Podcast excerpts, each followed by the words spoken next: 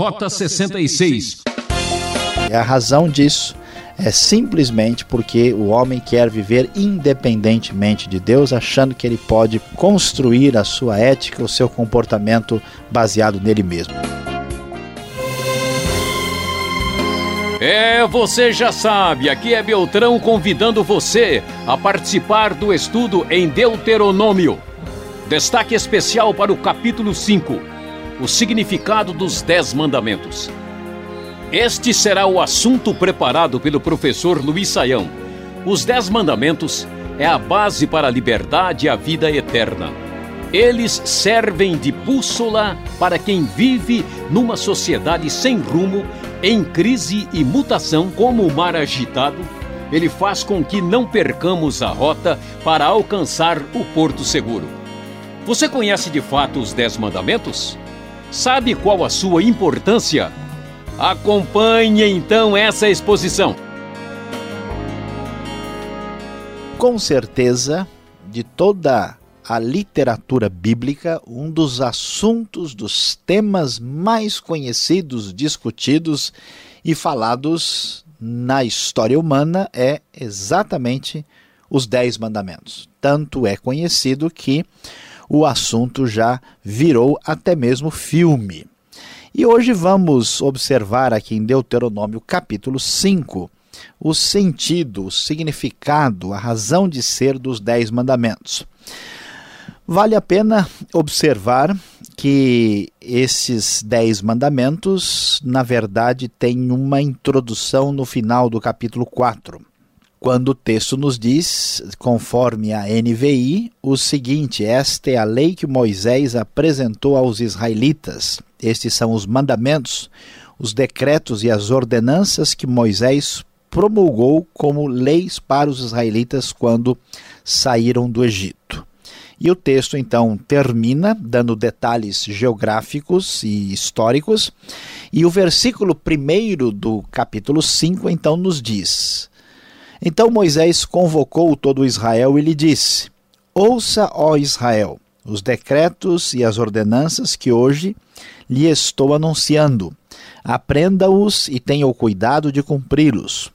O Senhor, o nosso Deus, fez conosco uma aliança em Horebe não foi com os nossos antepassados que o Senhor fez essa aliança, mas conosco, com todos nós que hoje estamos vivos aqui. O Senhor falou com você face a face, do meio do fogo no monte. Naquela ocasião eu fiquei entre o Senhor e você para declarar-lhe a palavra do Senhor, porque você teve medo do fogo e não subiu o monte. E ele disse: Eu sou o Senhor teu Deus que te tirei do Egito, da terra da escravidão.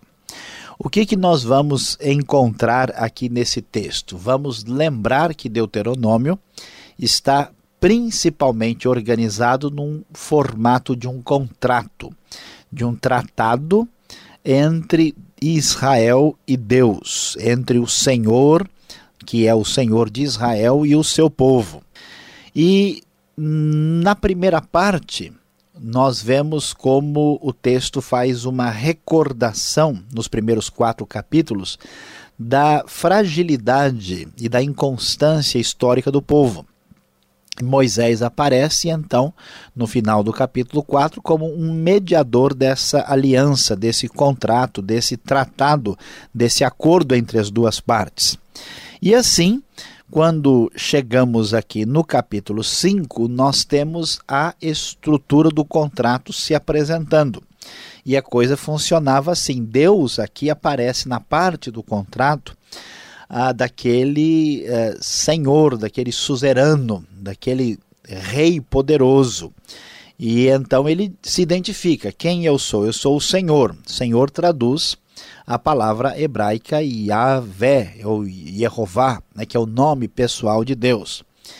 E por que, que eu posso uh, fazer esse contrato? Porque eu te tirei do Egito, da terra da escravidão. Eu fiz uma uh, obra positiva, boa, libertadora em favor do povo. Diante disso, diante uh, dessa realidade, então a outra parte que seria equivalente ao vassalo, que seria equivalente ao reino menor beneficiado, é, ela tinha então as suas ah, obrigações, as suas responsabilidades perante o seu senhor. E então, na hora de surgirem essas responsabilidades, o âmago, a essência ah, da, do relacionamento com Deus aparece na ah, forma dos famosos Dez Mandamentos. E o que, que esses Dez Mandamentos revelam para nós? Revelam, em primeiro lugar, que eles eram a base do relacionamento entre Deus e Israel, seu povo.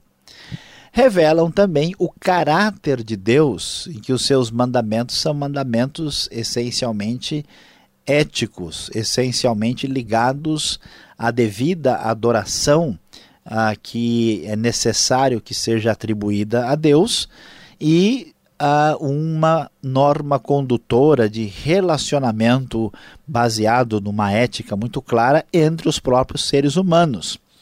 E isso mostra uma diferença fundamental entre o Deus de Israel, o Deus da tradição judaico-cristã e do paganismo, quando nós vemos a distinção, né, o paganismo tinha deuses ligados aos apetites humanos, com uma fragilidade ética muito maior, e aqui nós temos uma expressão muito significativa da ética que, inclusive, veio a influenciar a história do mundo ocidental. E então, ah, nós vamos encontrar as estipulações dos Dez Mandamentos que aparecem em Êxodo 20 e são repetidas em Deuteronômio. E o texto então diz: Não terás outros deuses além de mim. Melhor a tradução da NVI, em vez de dizer deuses diante de mim, deuses além de mim, enfatizando a exclusividade do Deus verdadeiro. Não farás para ti nenhum ídolo, nenhuma imagem de qualquer coisa no céu, na terra ou nas águas debaixo da terra. Não te prostrarás diante deles, nem lhes prestarás culto, porque eu, Senhor, o teu Deus, sou Deus zeloso, que castigo os filhos pelo pecado de seus pais até a terceira e quarta geração daqueles que me desprezam. Mas trato com bondade até mil gerações aos que me amam e obedecem aos meus mandamentos. Não terás outros deuses, não farás para ti nenhum ídolo. A exclusividade de Deus. Em seguida, versículo 11: Não tomarás em vão o nome do Senhor, o teu Deus, pois o Senhor não deixará impune quem usar o seu nome em vão. Então vamos observar mais um mandamento agora, falando sobre a, a, o respeito e a grande a, é, a atitude de deferência a, que deve ser a, levada em conta na hora de se falar ou mencionar o nome de Deus. Deus é especial e deve ser tratado como tal. Depois, o versículo 12 fala sobre o dia de sábado, que era a santificação do tempo. O sábado deveria ser guardado para ser santificado, que era o dia ordenado pelo Senhor. A guarda do sábado tinha um significado muito especial que reconhecia a Deus como Senhor do tempo, mostrava a necessidade de culto periódico e mostrava também a limitação do ser humano que não poderia crer que ele dependia de si mesmo, tinha que ter as suas atividades interrompidas e nesse dia ele deveria voltar a sua atenção para o seu Deus, toda a sua atividade de trabalho e de ganho financeiro era interrompida, inclusive com seus animais, empregados, uh, filho, filha, servo, todos que trabalhavam para ele. Deus o libertou, libertou o povo do Egito, eles deveriam lembrar disso, e agora então há a lembrança de que o sábado deveria ser guardado. E esses quatro mandamentos iniciais se referem a Deus. Jesus vai resumi-los, por exemplo, com a frase que nós devemos amar o Senhor, nosso Deus, de todo o nosso coração. E os outros mandamentos, a partir do verso 16, aparece: honra o teu pai e a tua mãe, que é para que tenhas longa vida e tudo te vá bem na terra. Né? Quem aprende a honrar, honrar pai e mãe terá grande sucesso na vida, no relacionamento com os outros. Se não aprendeu isso com o pai e a mãe, dificilmente aprenderá com outra pessoa. E depois os outros textos dizem: não matarás, que significa não cometerás assassinato, não adulterarás, não furtarás, não darás falso testemunho contra o teu próximo e não cobiçarás a mulher do teu próximo e nem nada que pertença ao uh, teu próximo, mostrando que os outros seis mandamentos são mandamentos que envolvem o relacionamento entre os seres humanos, tanto no círculo familiar como na sociedade mais ampla, propriamente dita. E o texto então do versículo 22 nos diz o seguinte: Essas foram as palavras que o Senhor falou a toda a assembleia de vocês em alta voz no monte, do meio do fogo, da nuvem, da densa escuridão, e nada mais acrescentou. Então as escreveu em duas tábuas de pedra e as deu a mim. Os dez mandamentos apresentam com bastante clareza a ideia de que Deus é um Deus santo, um Deus ético e que a base de relacionamento com ele se dá dessa forma. Jesus resume os seis últimos dos dez mandamentos com a frase: Amarás o teu próximo como a ti mesmo, mostrando qual é a, orientação que devemos ter na nossa vida para que o Espírito né, dos dez mandamentos esteja ah, na nossa vida para direcionar a realidade. Os dez mandamentos eh, são uma, de uma direção, são uma espécie de referencial ético da história da humanidade e tem ah, esse mesmo enfoque no Novo Testamento. Há apenas alguma diferença ah, dentro da tradição cristã em como lidar com o famoso princípio princípio sabático. Muitos cristãos têm entendido que quanto mais literal for a, for a prática deste princípio, melhor se está a, a observando este mandamento. Outros cristãos entendem, entendem, especialmente à luz de vários textos do Novo Testamento, que a prática literal não é exatamente a proposta uh, que Deus tem em vista na questão uh, do princípio sabático no caso da nova aliança. E o texto do capítulo 5 vai terminar dizendo assim: Por isso, tenham o cuidado de fazer tudo como o Senhor, o seu Deus, lhes ordenou. Não se desviem nem para a direita nem para a esquerda. Andem sempre pelo caminho que o Senhor, o seu Deus, lhes ordenou para que tenham vida. Tudo lhes vá bem e os seus dias se prolonguem na terra da qual tomarão posse. Nós vivemos numa sociedade que está em grande crise nos nossos dias. E a sua crise é uma crise de natureza espiritual e filosófica. Claro que não é possível construir ou mesmo prosseguir com uma sociedade sem uma fundamentação ética. Hoje nós temos um custo altíssimo de viver em sociedade, exatamente por uma fragilidade ética generalizada em grande parte da nossa convivência social. E a questão é que grande parte da nossa tradição quis e deseja construir uma ética independente de Deus. E nós vamos observar aqui claramente que os mandamentos, a base da ética, o fundamento da relação com o próprio ser humano não pode dar certo se Deus for deixado de lado. O grande problema da nossa sociedade é tentar construir uma ética suficientemente altruísta e suficientemente adequada e até funcional, exclusivamente baseada no ser humano. Nós temos a plena convicção de que isso não dará certo e não funcionará. Aqui nós vemos que toda discussão a respeito da ética, dos dez mandamentos, da essência do pensamento bíblico antigo, aparece com a frase, acima de tudo, dizendo: Eu sou o Senhor teu Deus. Lembre-se, ninguém irá a lugar algum em termos de ética e de vida reta se ele não se lembrar dessa frase que vai ecoar nos nossos ouvidos mais uma vez: Eu sou o Senhor teu Deus.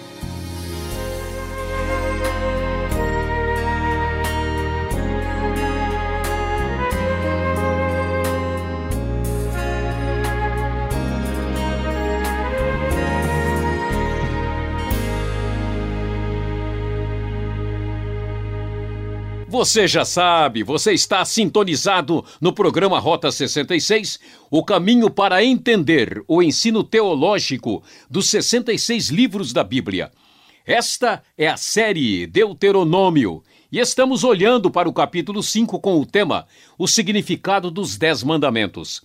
Rota 66 tem produção e apresentação de Luiz Saião, redação e participação Alberto Veríssimo e na locução Beltrão, numa realização transmundial. Marque aí o nosso endereço para contato é Caixa Postal 18.300, CEP 04626-970 São Paulo, capital. E-mail rota66 arroba transmundial.com.br. Continue com a gente. Vem aí as perguntas e respostas.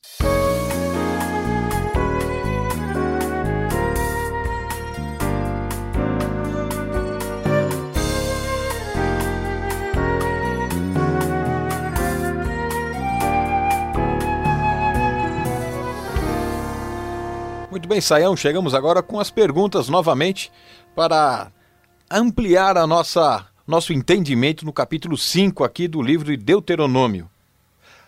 Falando sobre a aliança de Deus aqui, os Dez Mandamentos. Esta aliança com o povo, ela tem alguma relação com a promessa feita lá para trás com Abraão? Tem algum contexto para a gente acrescentar aqui? Ah, muito bem, Pastor Alberto, essa pergunta certamente tem bastante importância e é bom a gente entender que essa aliança uh, ligada aos Dez Mandamentos é chamada Aliança do Sinai, né, que foi mencionada em Êxodo 20 e é retomada aqui em Deuteronômio 5. Ela é diferente, é separado do que acontece lá com Abraão. Na aliança abraâmica, nós temos, uh, que é mencionado em Gênesis, né, nos capítulos de número 15 no número 17 temos uma aliança com Abraão que envolve diretamente a promessa uh, de terra, uh, de descendência né, e de bênção sobre ele e os seus descendentes. Uh, mas a aliança do Sinai é uma aliança diferente que é feita com base no fato de Deus ter libertado o povo do Egito e agora faz uma aliança eh, do tipo chamada suzerano vassalo, né, o rei com o povo ah, que eh, serve este rei. Essa aliança, por definição, era um tipo de aliança chamada de aliança condicional. Por isso que é estabelecido aqui né, o que Deus exige. Se o povo se comportar, o povo é abençoado.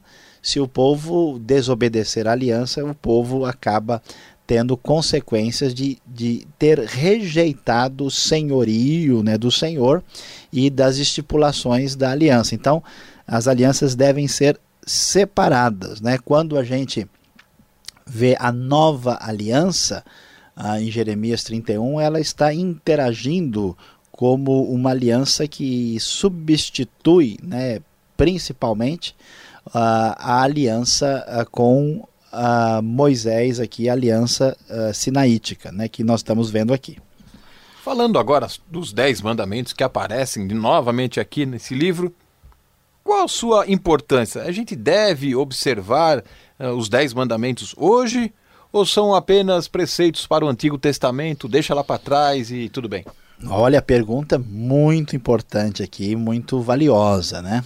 Ah, por quê? Porque é uma grande dúvida que muita gente tem né, sobre o que está no Antigo Testamento e deve ser uh, considerado ou não. A, a, o conteúdo dos Dez Mandamentos né, faz parte dessa aliança sinaítica.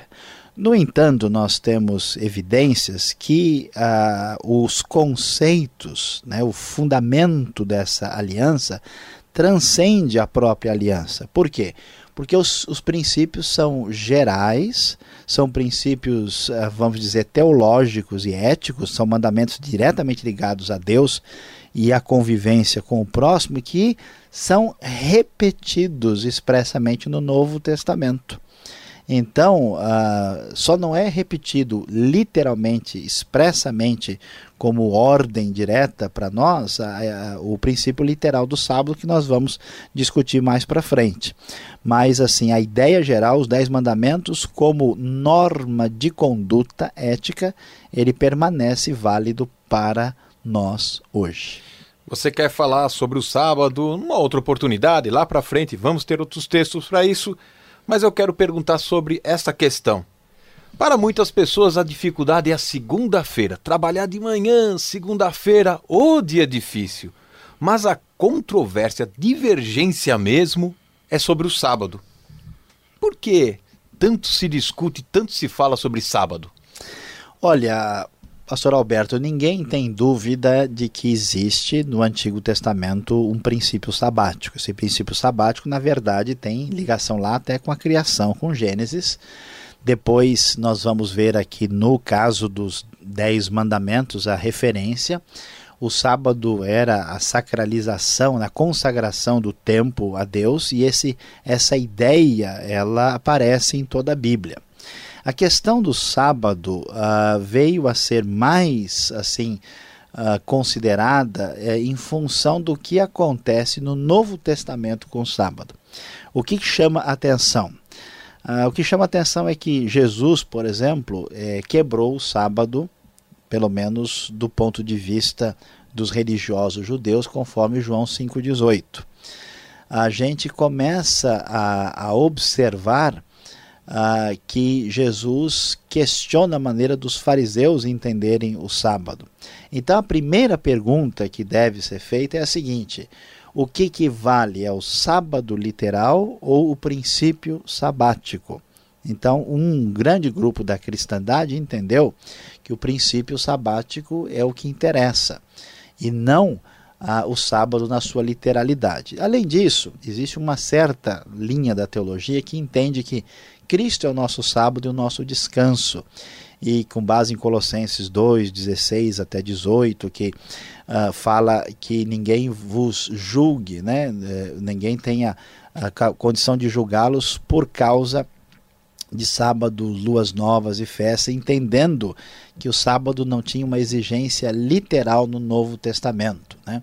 Mas até aí eh, nós podemos ter a liberdade hermenêutica de entender como é que ele se lida com o princípio sabático.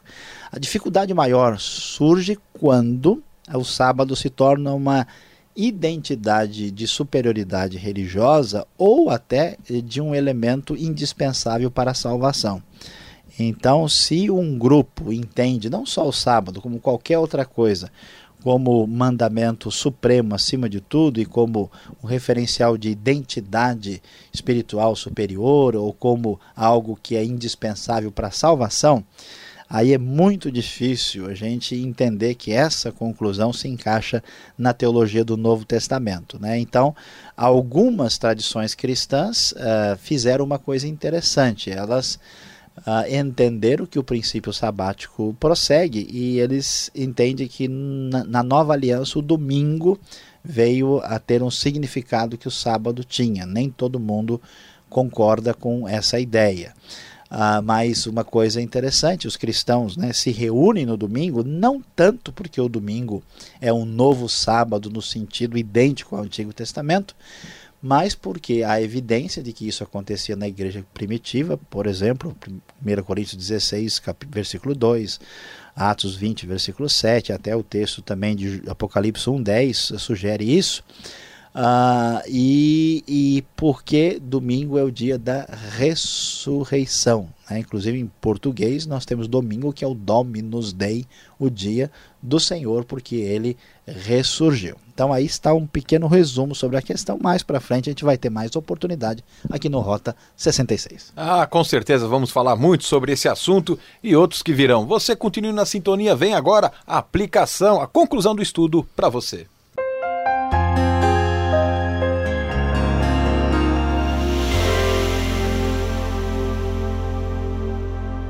Depois de termos estudado hoje aqui no Rota 66, o capítulo 5 de Deuteronômio, falando sobre o significado dos Dez Mandamentos, qual é a grande conclusão que chegamos para a nossa vida prática? A grande verdade para você, meu amigo, jamais esquecer é a seguinte: sem Deus não iremos a lugar algum. Eu creio que todos nós temos tido a triste oportunidade de ouvir notícias de toda parte de falta de credibilidade, de corrupção, de problemas éticos em todo o mundo nos dias de hoje. E a razão disso é simplesmente porque o homem quer viver independentemente de Deus, achando que ele pode construir a sua ética, o seu comportamento baseado nele mesmo. A grande verdade é que os dez mandamentos se fundamentam no caráter santo de Deus. Saiba que sem Deus não dá. Sem Deus não iremos a lugar algum. Por isso, não se esqueça jamais dessa verdade. Final de mais uma aula aqui no Rota 66 de hoje. Espero você nesse mesmo horário e nessa mesma emissora. E acesse o site transmundial.com.br. E até o próximo encontro.